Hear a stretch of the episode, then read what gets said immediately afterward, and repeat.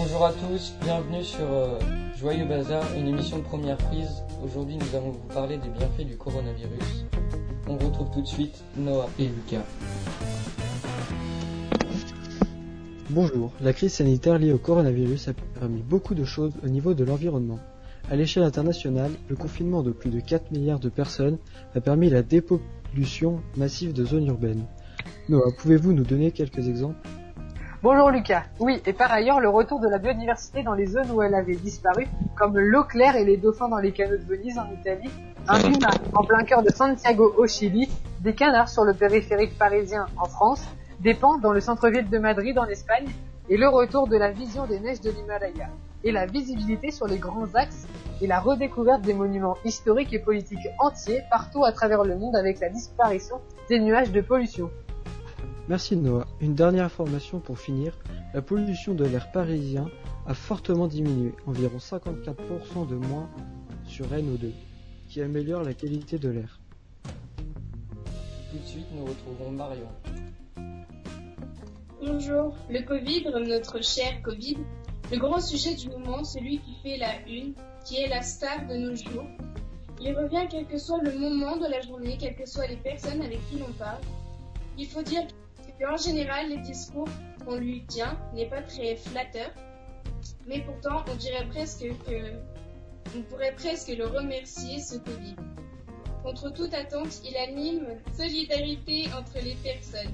Il fait devenir les personnes meilleures pour certains. Il nous amène du positif dans notre confinement.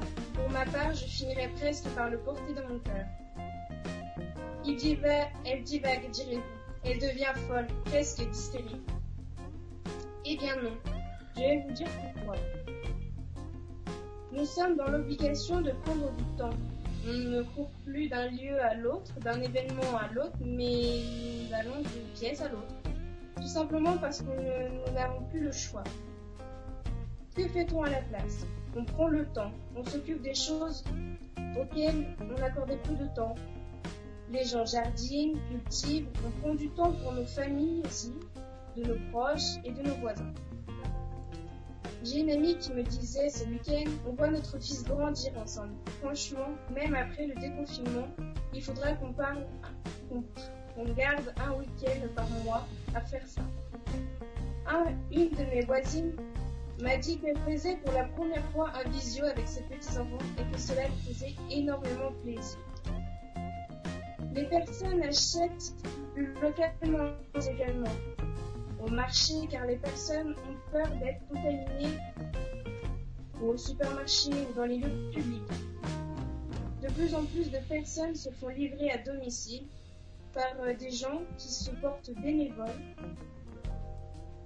les personnes sont de plus en plus contraintes d'aller au marché. Le maire d'Argentonnay a envoyé un mail à tous les habitants en expliquant que les marchés n'ont jamais été si bondés de personnes. Il expliquait que cela serait bien si ça durerait même après le déconfinement. Estelle, c'est à vous. Du coup, on peut continuer les exemples comme ça encore longtemps. On pourrait croire que le confinement nous isole. Mais aussi fou que cela puisse paraître, il a aussi développé du lien, de la solidarité. Pour ma part, ça a été l'occasion de rencontrer mes voisins, parce que j'étais plus chez moi, plus dehors, et que j'ai tout simplement eu l'occasion de les croiser. J'ai rencontré une dame dans le parc pendant que je me promenais. Nous nous sommes spontanément mis à discuter, chose qui ne serait probablement jamais arrivée autrement, parce que j'aurais pas pris le temps. Et on pourrait aussi citer euh, le développement de la créativité. Avez-vous vu le nombre de montages photos, de vidéos, de textes créés sur les réseaux sociaux à la journée? Avez-vous vu les trésors de créativité que les gens ont développés pour maintenir le lien, faire des choses ensemble malgré la distance, célébrer les anniversaires, les initiatives lancées par les structures sociales pour maintenir le lien entre les gens, des chaînes participatives, et on pourrait en citer encore longtemps? Oui, c'est à vous. C'est à vous. Paris, Paris n'a pas toujours été Paris. Avant notre installation en grande métropole, c'était un coin paumé comme les autres. Et ces voies de circulation qui l'entourent, appelées vulgairement le périph', C'est tout nouveau, ce n'est qu'en 1956 que la construction de celui-ci a commencé. Vous ne croyez pas que les hommes préhistoriques pour aller chasser dans la zone de Paris se donnaient rendez-vous place de la République pour chasser le mammouth et que manque de peau y avait des embouteillages sur le périph', ils rataient leur proie. Et oui, avant la construction de cette grosse ville qui est Paris, il y avait des champs, des fleurs, des mares et des canards. Des canards? Oui, oui.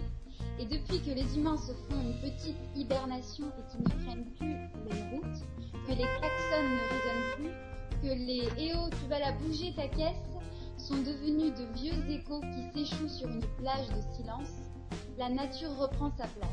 On entend les sifflements siffler des oiseaux, des bourdonnements bourdonnés des abeilles. Et tiens, tiens, on apprend même que les services de gendarmes se mettent à escorter sur le boulevard périphérique parisien une famille de canards qui reprennent un chemin que peut-être leurs ancêtres canards avaient l'habitude de prendre. J'espère que cette petite histoire toute mignonne avec des bébés canetons et des gros gendarmes motards en blouson de cuir réunis en une belle après-midi ensoleillée vous fera voir le monde différemment. Et Mathis va nous présenter la météo.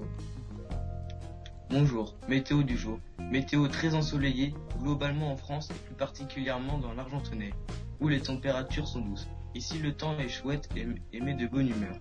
Joyeux bazar à l'honneur. C'est pour ça qu'ici nous n'avons que des bonnes nouvelles. Joyeux Joyeux